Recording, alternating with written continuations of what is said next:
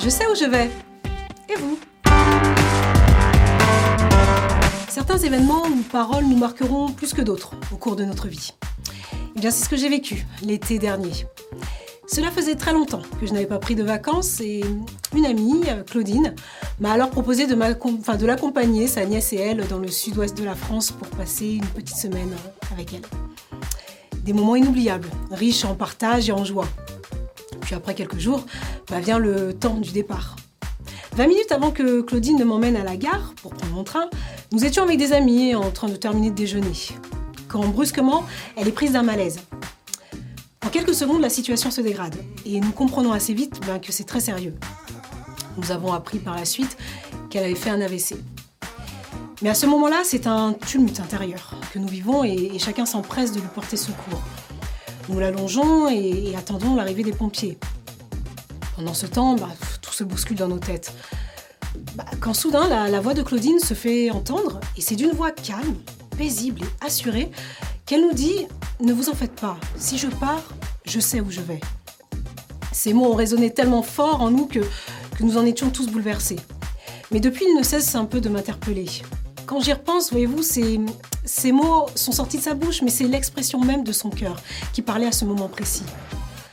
Seulement, il faut croire que Dieu avait décidé que ce n'était pas encore le temps pour elle de, de nous quitter. D'un état de paralysie et l'incapacité de parler, Claudine a retrouvé l'usage de ses membres et la parole en quelques jours, et ça, je dirais, de façon miraculeuse. Aujourd'hui, elle est rentrée chez elle et elle va mieux. Quand on en reparle ensemble, c'est toujours avec cette même assurance qu'elle me dit Tu sais, Sabrina, je n'ai cessé et je continue encore de me préparer à cette ultime rencontre car je connais celui avec qui j'ai rendez-vous. Dieu. Plus nous échangeons ensemble et, plus nous réalisons, c'est vrai, que, que la vie est faite de successions de rendez-vous plus ou moins déterminants, d'étapes importantes. Et cela demande de la préparation. Par exemple, euh, depuis notre plus tendre enfance, nous, nous, suivons un parcours éducatif, nous préparant à notre avenir professionnel. Puis on se prépare euh, à passer nos entretiens, on prépare nos déplacements, on prépare nos vacances, on prépare notre retraite.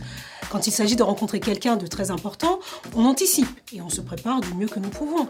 Et ça, c'est tout à fait normal. Et pour ce qui est de notre vie dans l'éternité, combien s'y prépare vraiment? Dans Jean chapitre 17 au verset 3, il est dit Or, la vie éternelle, c'est qu'ils te connaissent, toi, le seul vrai Dieu, et celui que tu as envoyé, Jésus-Christ. Par rapport à la vie éternelle, le temps que nous vivons sur la terre est infime et pourtant ô combien déterminant pour l'éternité que nous passerons avec Dieu.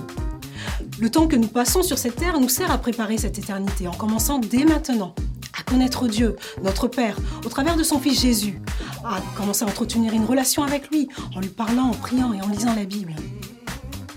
Bien que légitimes et importantes, nos préoccupations terrestres, nos projets, nos aspirations peuvent nous prendre tellement de temps et nous accaparer que nous risquons bah, d'en oublier l'essentiel. Dieu désire que vous passiez votre existence dans sa présence et vous donne la possibilité de préparer cet ultime rendez-vous avec lui dès maintenant. Nous ne savons ni le jour ni l'heure, alors ne soyons pas indifférents à cet appel. Tout comme un membre à part entière la famille de, Claudine, Claudine a, a appris à connaître et à faire confiance à Jésus.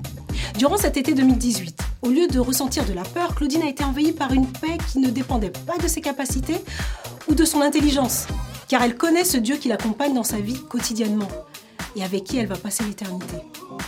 Alors j'ai une question pour vous aujourd'hui. Si vous ne connaissez pas encore ce Dieu qui vous aime, voulez-vous accepter Jésus comme votre sauveur maintenant? Et vous qui connaissez déjà le Seigneur, je vous encourage à développer une relation plus intime jour après jour avec lui.